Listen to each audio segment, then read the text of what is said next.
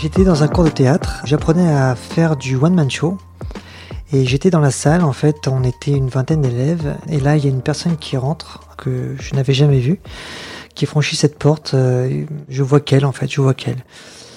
Elle, pareil, elle me regarde dans les yeux, moi. Et puis, euh, et puis c'était notre première rencontre. Un moment très fort.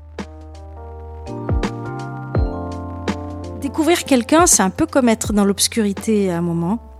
Puis au fil des, au fil des heures, on, on s'habitue à la pénombre et on commence à y voir un peu clair.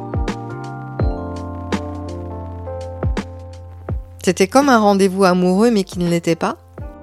J'avais envie d'appeler, j'avais pas envie d'appeler, je savais pas quoi dire, est-ce qu'on allait se retrouver, se reconnaître. Et puis je l'ai fait un soir, un soir au crépuscule.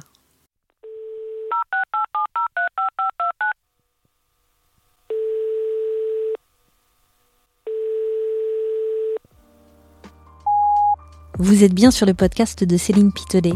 Ici, vous allez découvrir de belles histoires. J'ai tendu mon micro à des personnes qui m'ont raconté la rencontre qu'elles n'oublieront jamais.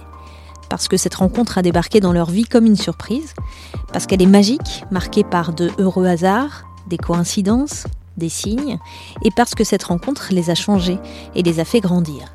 Toutes ces histoires sont vraies, et vous allez l'entendre, elles sont dignes d'un scénario de film. On se retrouve donc dans quelques jours sur votre plateforme d'écoute préférée. Et pour ne pas rater le premier épisode, abonnez-vous gratuitement au podcast Fais-moi signe.